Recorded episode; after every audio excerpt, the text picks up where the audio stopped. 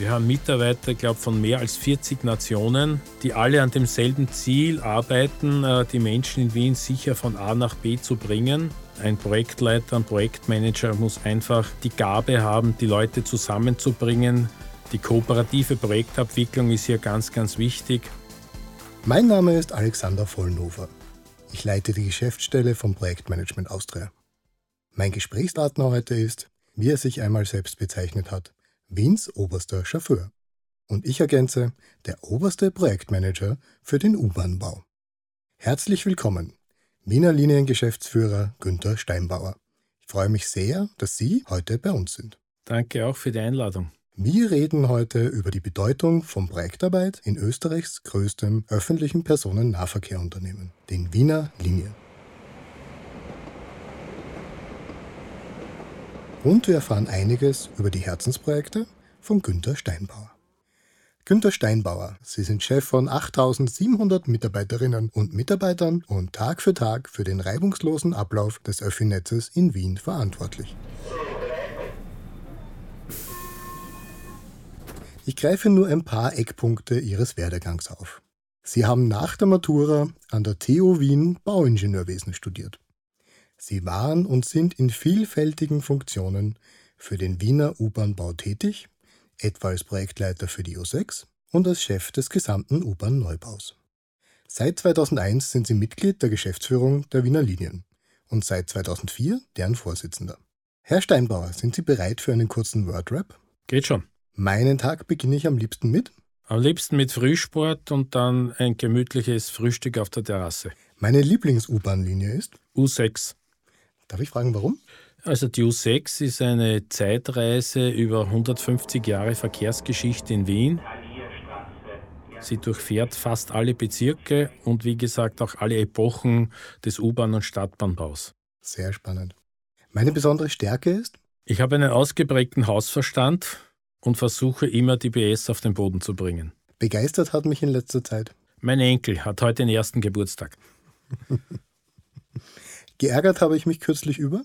Ich habe mich in letzter Zeit oft geärgert über unqualifiziertes Öffi-Bashing in Corona-Zeiten, meist von Leuten, die eher nur mit dem Auto fahren, weil es gibt keine Cluster in den Öffis, man kann beruhigt damit fahren. Meine letzte berufliche oder private Reise führte mich nach? Ja, das ist jetzt leider schon einige Zeit her. Ich war im letzten Oktober in Kassel. Hm, schöne Stadt. Ja, die Wilhelmshöhe, sehr schön. Projektmanagement bedeutet für mich? Ja, ich denke, Projektmanagement hat äh, zwei ganz wichtige Seiten. Das eine ist die fachliche Seite, sozusagen in Zeit, Budget etc. ein Projekt so zu Ende bringen, wie es der Auftrag ist. Und die zweite Seite ist aber die persönliche, also die Menschen, die dahinter stehen. Ein Projektleiter, ein Projektmanager muss einfach die Gabe haben, die Leute zusammenzubringen. Die kooperative Projektabwicklung ist hier ganz, ganz wichtig. So sehr ich jetzt schon direkt ins Projektmanagement einsteigen würde, möchten wir vielleicht vorher noch kurz ein bisschen etwas über den Kontext reden, in dem die Projekte der Wiener Linien stattfinden. Herr Steinbauer, die Wiener Linien fahren täglich fünfmal um die Welt, transportieren rund eine Milliarde Fahrgäste pro Jahr. Es gibt 131 Buslinien, 28 Straßenbahnlinien, über 5000 Haltestellen und 5 U-Bahn-Linien. Wie managt man so ein Unternehmen? Ja, als Geschäftsführer ist man ja nicht für die Einzeltätigkeit sozusagen verantwortlich, kann auch nicht mit jeder Straßenbahn selbst fahren. Das würde ein Chatbudget ja überschreiten. Man ist aber verantwortlich, dass es klare Strukturen und Zuständigkeiten im Unternehmen gibt, dass es eine Organisation gibt, die dem Endzweck hier sozusagen zuarbeitet. Man ist dafür verantwortlich, dass die richtigen Leute an den richtigen Stellen sitzen. Man ist Teamplayer. Man muss also in der Lage sein, ein Team zu führen, ein Team zu formen. Ich bin ja auch in der Geschäftsführung nicht alleine, auch dort habe ich noch eine Kollegin. Und das sind einmal die Grundbasics. Es war eine meiner ersten Tätigkeiten, die ich in der Geschäftsführung angefangen habe, dass ich die berühmten Abteilungsleitersitzungen abgeschafft habe und habe sie durch Team-Meetings ersetzt. Es war zwar inhaltlich das gleiche, aber das Stimmungsbild war doch ein anderes, weil das Führungsteam muss einfach passen und es muss halt jeder wissen, an welcher Stelle im Unternehmen er welche Aufgabe hat. Wien wächst. 2027 werden im Ballungsraum Wien ca. 2 Millionen Menschen leben. Immer mehr Menschen müssen durch die Stadt befördert werden. Wie wichtig ist die U-Bahn im Wiener Verkehrsnetz? Also die U-Bahnen sind neben der S-Bahn die zentralen Lebensadern in der Stadt. Man könnte auch sagen, die Hauptschlagadern, ohne denen sonst die Mobilität in der Stadt äh, nicht möglich wäre. Natürlich gibt es dann auch noch weniger dichte Adern, so wie im menschlichen Körper. Das sind halt die Busse und die Straßenbahnen.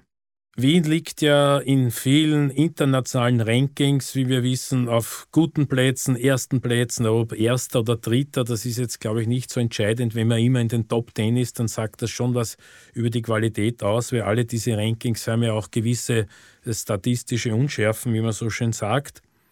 Es ist natürlich aber auch für die Lebensqualität in der Stadt, nicht nur für die Rankings. Man arbeitet ja nicht nur für Rankings, sondern für die Lebensqualität ganz, ganz wichtig. Auch so ein großes Projekt wie jetzt das Linienkreuz ist eigentlich die größte Umweltschutzinvestition in der Stadt. Mhm. Wir schaffen hier Ressourcen, um 75.000 Tonnen CO2 jährlich einzusparen. Bis zu 300 Millionen Leute können wir zusätzlich befördern.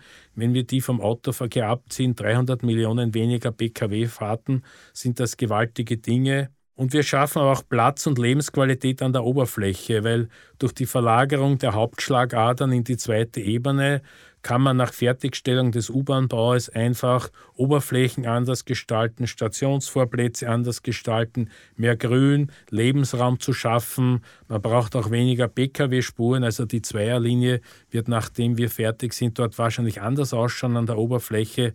Und das schafft eigentlich äh, neben den harten Fakten einen großen Mehrwert, den die U-Bahnen hier bringen.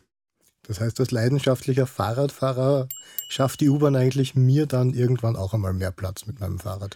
Ja, sie schafft für die Fahrradfahrer mehr Platz. Sie schafft auch äh, interessanterweise auch für die Pkw-Fahrer mehr Platz, weil, weil so viele Leute mit uns fahren, haben die wenigen PKWs dann auch genug Platz. Und was in Wien ein Stau ist, ist in Paris ja nicht einmal eine Erwähnung wert. Was sind denn eigentlich die größten Herausforderungen bei einem so großen Projekt wie eben dem Linienkreuz U2, U5? Sind es die Genehmigungen, die Finanzierung, die technischen Schwierigkeiten, die Komplexität, die Dynamik? Also die Herausforderungen, wir bauen in Wien ja schon fast 50 Jahre U-Bahn, haben sich da auch äh, sozusagen gewandelt und es gibt Projekte, wo sich mehrere dieser Faktoren überlagern und einfachere Projekte. Am Beginn Karlsplatz, Stephansplatz, diese Riesenbaugrube vor dem Dom, falls sich da noch jemand dran erinnern kann. Äh, da waren es wirklich die technischen Herausforderungen, erstmals solche großen, schweren Tiefbaustellen in Wien zu machen, die im Vordergrund gestanden sind. Wir haben dann ja in der Folge auch quasi den größten Kühlschrank unter dem Donaukanal gebaut und der Vereisung hier die Tunnel vorgetrieben. Und da war es schon ganz wichtig, dass das Wasser des Donaukanals oben bleibt und nicht in die Tunnelröhren einbricht. Also am Beginn waren es, wie gesagt, eher diese technischen Fragen, die herausgestochen sind. Wir haben als erstes Mal die neue österreichische Tunnelbauweise in Lockergestein in die Stadt gebracht. Das wurde vorher so nicht verwendet, nur in den Gebirgstunneln. Das war so der Beginn. Wir sind dann eher sehr rasch schon äh, darauf eingestiegen in den 80er Jahren, dass wir die U-Bahn als Motor der Stadtentwicklung und Stadterweiterung gesehen haben. Das heißt, Stadtentwicklung, Verkehrsentwicklung muss ja Hand in Hand gehen mit den Siedlungsstrukturen etc. Und es gibt da viele positive Beispiele, wenn Sie die U3 nach Otterkring anschauen, die Seestadt Aspern oder auch noch andere Bereiche, Graben, Kärntner Straße, wie das vor dem U-Bahn-Bau ausgesehen hat und wie das nachher aussieht. Die ganze Seestadt Aspern, wir waren mit der U-Bahn schon dort mit der Schlagader, bevor man sozusagen die Organe hinverpflanzt hat. Die konnten dort sofort leben, man konnte auch dort ohne Auto einziehen. Das war ein ganz wichtiger Paradigmenwechsel da war Wien sicher 10, 15 Jahre vor vergleichbaren deutschen Städten, die heute solche Fragen diskutieren und ganz erstaunt sind, dass wir das schon wieder fast vergessen haben. Im Laufe der Zeit haben dann, um auf Ihre Frage konkret einzugehen, die rechtlichen Fragen immer mehr Bedeutung bekommen. Mit EU-Beitritt, Vergaberecht, mhm. UVB-Verfahren, Anrainerrechte, Bürgerbeteiligungen haben hier mehr Bedeutung bekommen. Früher war, jetzt hat es eine Ö-Norm gegeben für Ausschreibungen, Vergaben, die hatte, glaube ich, 20 oder 24 Seiten. Mhm. Das heutige Vergabegesetz hat über 100 Seiten und über 200 Paragraphen mit vielen komplexen, formal juridischen Fragen, die man zwar rechtlich richtig machen muss, die das Projekt aber nicht verbessern, sondern eher die Zeitdauer halt verlängern. Die Vorlaufzeiten sind einfach für die Projekte heute länger geworden, weil man diese Rahmenbedingungen alle beachten muss. Und auf das Linienkreuz jetzt äh, speziell zu kommen, das vereint eigentlich alle diese Fragen. Also wir haben dort technisch riesige Herausforderungen, müssen die rechtlichen Rahmenbedingungen, die Komplexität, all diese Dinge betrachten. Da ist es natürlich ein Vorteil, dass wir schon so lange bauen. Wir haben ein sehr erfahrenes Team und da kann man sich über eine so komplexe Aufgabe drüber trauen, die eigentlich in allen Bereichen, die Sie aufgezählt haben, ziemlich an den Grenzwert gehen. Mhm. Sie haben gesagt, Sie haben ein sehr erfahrenes Team. Vielleicht gleich die nächste Frage ein bisschen tiefergehend, wie kann ich mir denn eigentlich die Projektstruktur für den U-Bahn-Bau vorstellen? Wer trifft die strategischen Entscheidungen? Wer koordiniert die einzelnen Baufirmen? Wo laufen alle Fäden zusammen? Können Sie uns da ein bisschen einen Einblick geben? Wir haben für diese Abwicklung dieser Großprojekte, wir bauen ja nicht nur U-Bahnen, es gibt auch andere Großprojekte, eine eigene äh, Managementabteilung, die für Infrastrukturprojekte und Großbauvorhaben äh, zuständig ist. Die ist unterteilt in Projektteams, die pro Bauabschnitt, so ein Bauabschnitt ist meist eine Station, muss nicht immer so sein, aber im Regelfall. Mhm. Äh, die hat dort einen Projektleiter, sie hat einige Mitarbeiter, Werkmeister. Man muss ja auch die Leistungen, die die Firmen liefern, abnehmen, kontrollieren. Wir haben eine klassische Bauherrenfunktion, wie sie vor 20, 25 Jahren fast alle großen Bauherren hatten muss ich sagen. Wir haben diese Organisation also bis heute durchgetragen. Wir haben diese neoliberalen Strömungen rund um 2000 nicht nachvollzogen, wo die Bauherren sich oft äh, quasi aufgeteilt haben. Man war der Meinung, ein Jurist kann auch so eine Baustelle führen. Er nimmt sich halt genug Ziviltechniker und Fachexperten, die koordinieren sich dann schon irgendwie und dann kommt am Ende irgendwas raus.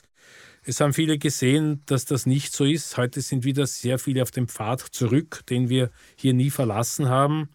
Das heißt, äh, wir machen die Bauherrenfunktion selbst, wir machen die örtliche Bauaufsicht selbst, wir schauen, dass wir die Leistungen von den Firmen bekommen, die wir ausgeschrieben haben. Wir wollen ja nicht auf Dritte angewiesen sein.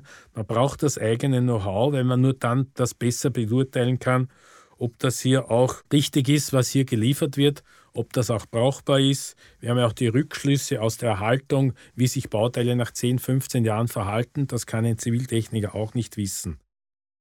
Dafür braucht es äh, sehr verantwortungsvolle Projektleiter, die müssen gut ausgebildet sein und die haben bei uns auch sehr, sehr weitreichende Kompetenzen. Also der Projektleiter hat den Auftrag, das Projekt, wenn es einmal in der Planung so ist und genehmigt ist, das quasi äh, fertigzustellen in den Zeit- und Kostenrahmen nach großer Möglichkeit. Und da hat er eigentlich weitgehend Entscheidungsbefugnisse, was es dazu braucht. Es gibt ganz, ganz wenige Fragen. Natürlich gibt es ein Berichtswesen, wo ich quartalsweise am Laufen gehalten werde. Aber es gibt ganz, ganz wenige Fragen, die man mir wirklich fachlich stellen muss. Kann im Einzelfall natürlich vorkommen, dann weiche ich auch nicht aus. Aber vor Ort wenn es hier um Mehrkostenforderungen von Firmen geht, um andere Entscheidungen. Wenn es dem Endprojekt nicht widerspricht, dann hat der Projektleiter alle weitreichenden Vollmachten hier äh, solche Fragen direkt vorzulösen. Er ist auch näher am Geschehen mhm. und kann das auch besser. Und die Kollegen sind da gut ausgebildet mit langer Erfahrung und machen das auch gut. Was hat sich da in den letzten Jahrzehnten eigentlich ähm, weiterentwickelt und wo sehen Sie den meisten Fortschritt im Projektmanagement? Ja, die Projektmanager haben heute natürlich in der digitalen Welt viele andere Tools zur Verfügung, ist vor 20, 25 Jahren.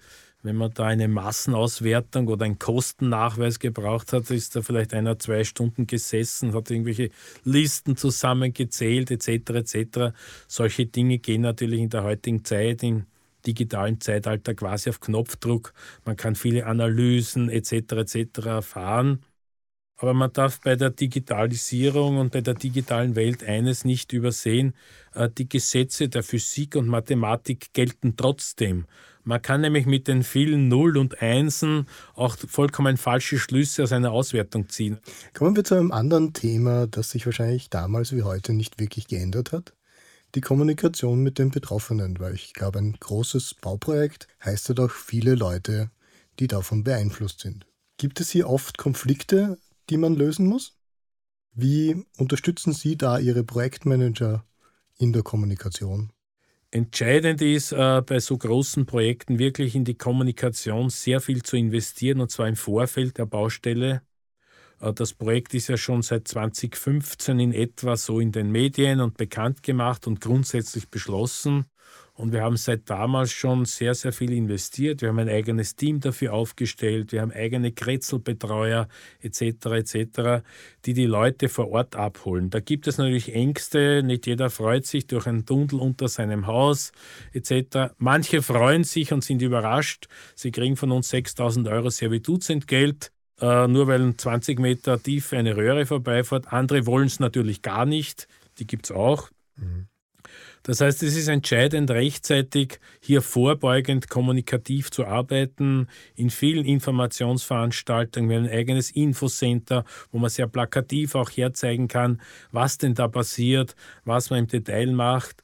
Man muss die Leute hier abholen, damit die eigentlichen Genehmigungsverfahren und Bewilligungsverfahren eher dann nur mehr Routine sind, weil sie eigentlich schon alles wissen und nicht dorthin gehen, um Fragen zu stellen.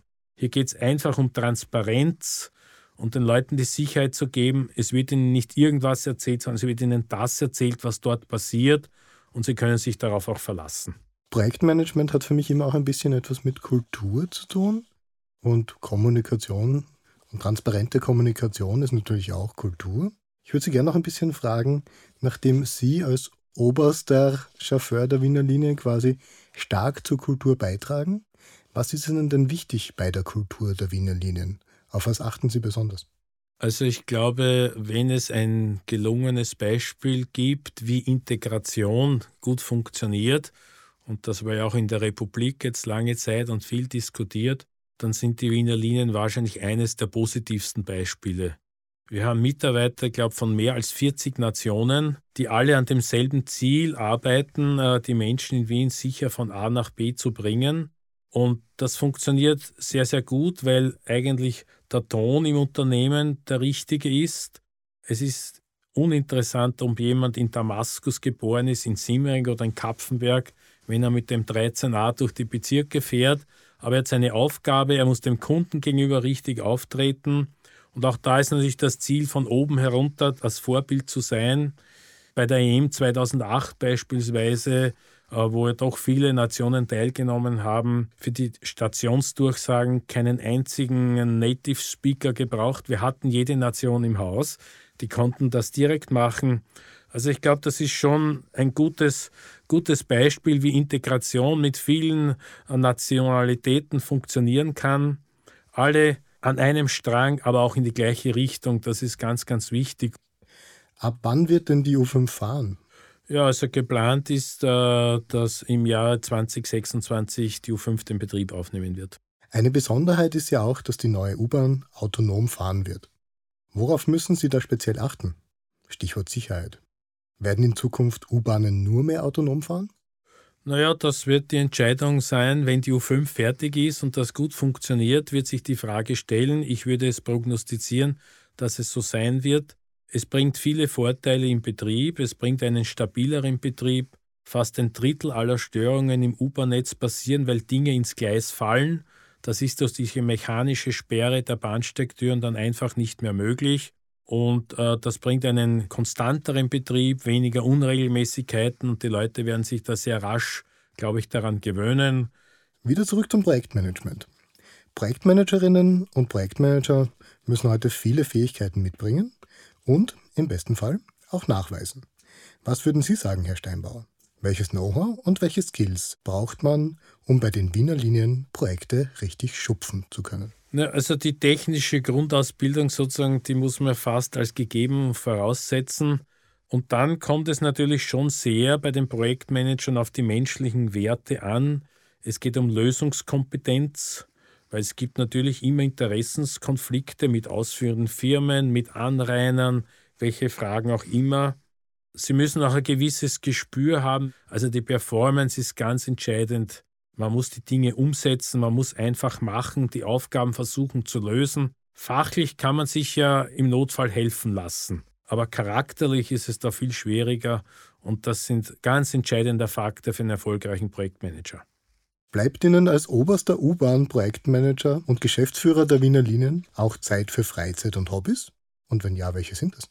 Ja, die Zeit muss man sich einfach nehmen. Also die Freizeit verbindet mich da sehr. Ich äh, betreibe schon ausgiebig Ausgleichssport und gehe oft durchaus früher nach Hause und ziehe die Laufschuhe an und so mit Sauerstoff durchflutetem Gehirn habe ich schon schwierigste Fragen gelöst.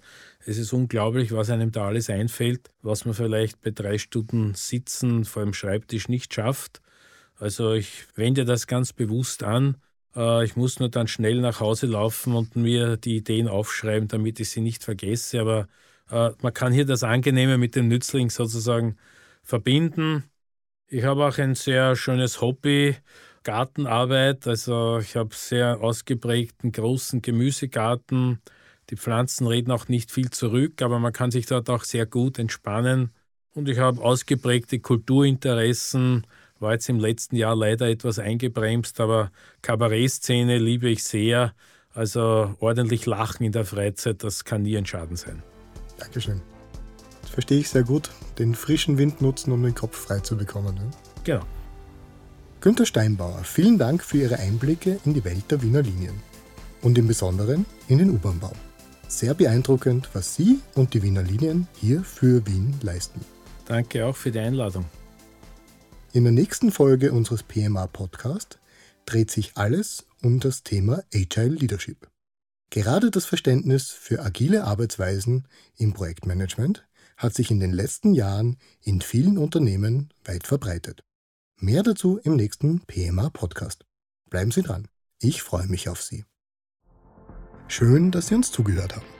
Bitte abonnieren Sie den PMA Podcast und empfehlen Sie uns weiter. Alle Informationen dazu finden Sie auf pma.at. Bis zur nächsten Folge. Ihr Alexander Vollnofer.